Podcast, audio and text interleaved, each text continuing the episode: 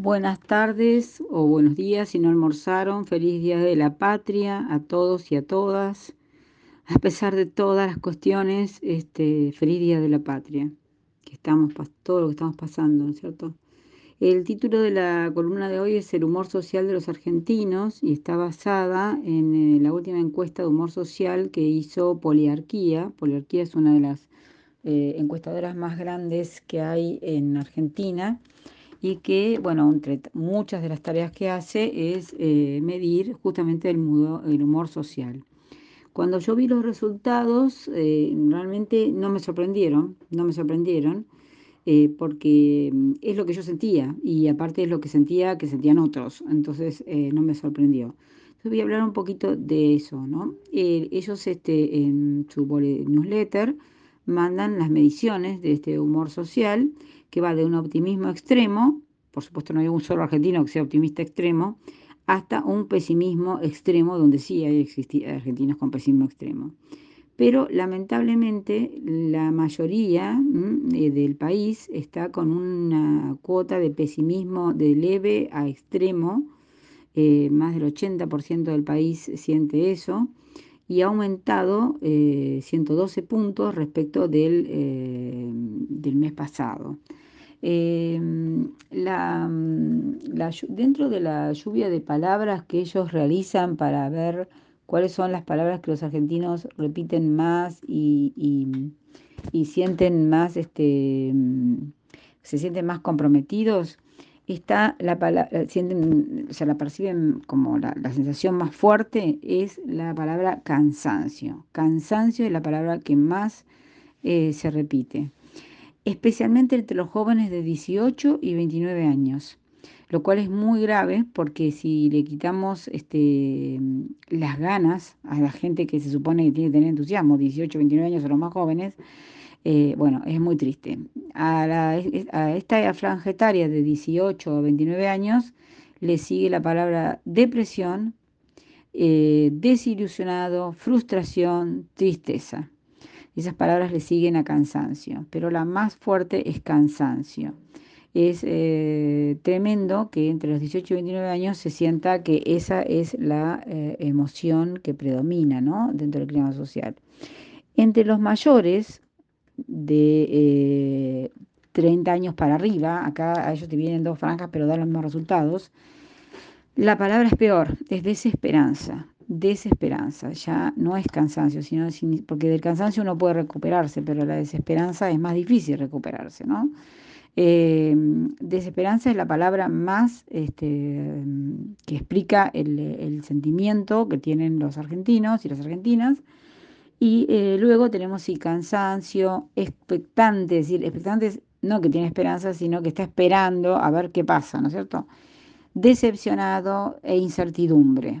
Es decir, toda esa desesperanza tiene que ver con la incertidumbre constante que vivimos, ¿no? con el desánimo constante, con el hartazgo que aparece también entre las palabras repetidas entre los adultos eh, mayores de 30 años.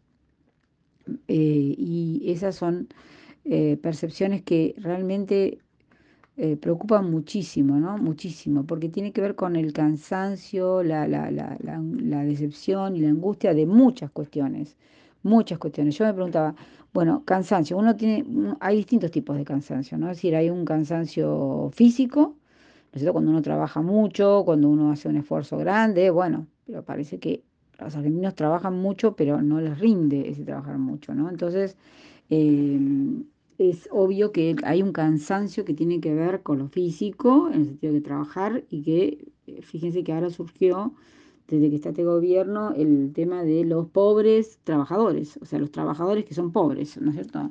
Los trabajadores pobres, me equivoqué, el orden del adjetivo cambia de sentido, ¿no? Los trabajadores pobres. Y, mm, o sea, vos trabajás, pero no te alcanza para vivir, porque para vivir hay que tener, ganar por lo menos 95 mil pesos por mes y la, mayoría de las familias argentinas no, no llegan a eso el nivel de indigencia y de pobreza aumenta un montón. Eh, acabamos de tener un censo bastante desprolijo, pero bueno, los resultados todavía no están, pero ya eh, hace ver que somos más de los que somos y de los que somos, el millón que somos, eh, pertenece generalmente a lugares de indigencia y pobreza. Em, Respecto de la desesperanza que se ve en los mayores, es tremendo, ¿no? Porque, bueno, los jóvenes eh, por cansancio dicen me voy a otro lado, ¿no es cierto? Que ya lo vivimos en el 2001. Me voy a otro lado a ver si ahí hay eh, cómo salir adelante, ¿no? Eh, incluso los países hermanos, que antes no estaban ni siquiera en el radar. Siempre irse a otro lado era irse a Estados Unidos o a, Europa, conseguir algún pasaporte europeo y poder irse y trabajar de cualquier cosa, ¿no es cierto? O hasta, ser ilegal incluso. Pero ahora eh, los países hermanos eh, no tienen inflación, no tienen los impuestos terribles que tenemos nosotros, entonces nuestros hijos se van a, Chile, a, Bolivia, a, Paraguay, a Uruguay, todos están mejor que nosotros, todos, todos están mejor que nosotros. El caso argentino es único, ¿no? Yo creo que es un caso de estudio, ¿no es cierto? Eh, bueno, ni hablar de, la, de otras estadísticas que ellos tienen, como la aprobación que tiene Alberto Fernández, prácticamente él y Cristina y la gran mayoría de los políticos han caído tremendamente sus imágenes. Las expectativas futuras eh, son solamente 32% eh, de la población dice que tiene expectativas futuras. Eh, ese índice de optimismo ciudadano retrocedió el 10% y hay un pesimismo fuerte que aumenta y aumenta.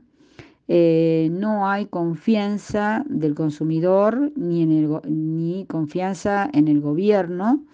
Eh, se pierde la confianza en la democracia también como sistema político, como capacidad de dar respuesta. Em, creo que una de las peores cosas que puede estar pasando es que se pervierta el sistema democrático, ¿no es cierto? Es decir, que ya la, corrupción, el desinterés, los discursos vacíos, eh, de nuestra clase política, ¿no es cierto?, en general, no de todos, pero de casi todos y todas, eh, la falta de alternativas, la falta de alternativas, eh, la crisis educativa, la crisis de salud, todo eso ha hecho que la, la, larga pandemia, que influyó en el mundo entero, pero en Argentina particularmente fue larga, fue muy dañosa para la educación, y no mejoró para nada, no retribuyó el esfuerzo ni de los eh, personal, personal de salud, ni de los médicos, ni de los enfermeros, ni de los docentes, ni todos los que estuvieron trabajando para salir un poco, sacar un poco adelante y no perder tanto como se perdió.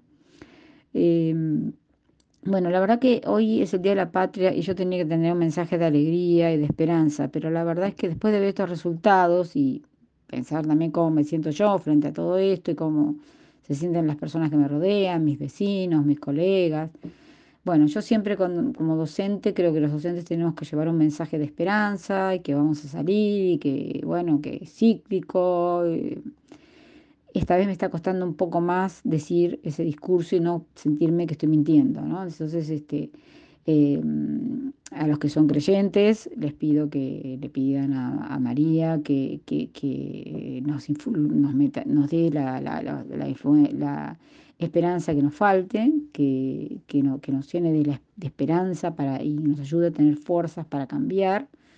Y, eh, y a los que no son creyentes, bueno, también que, que hagan el, eh, intenten una vez más, una vez más, este, apostar por el trabajo, pensar bien como ciudadanos a quién van a votar cuando haya que votar, a quién hay que, a quién hay que defender, a quién hay que seguir.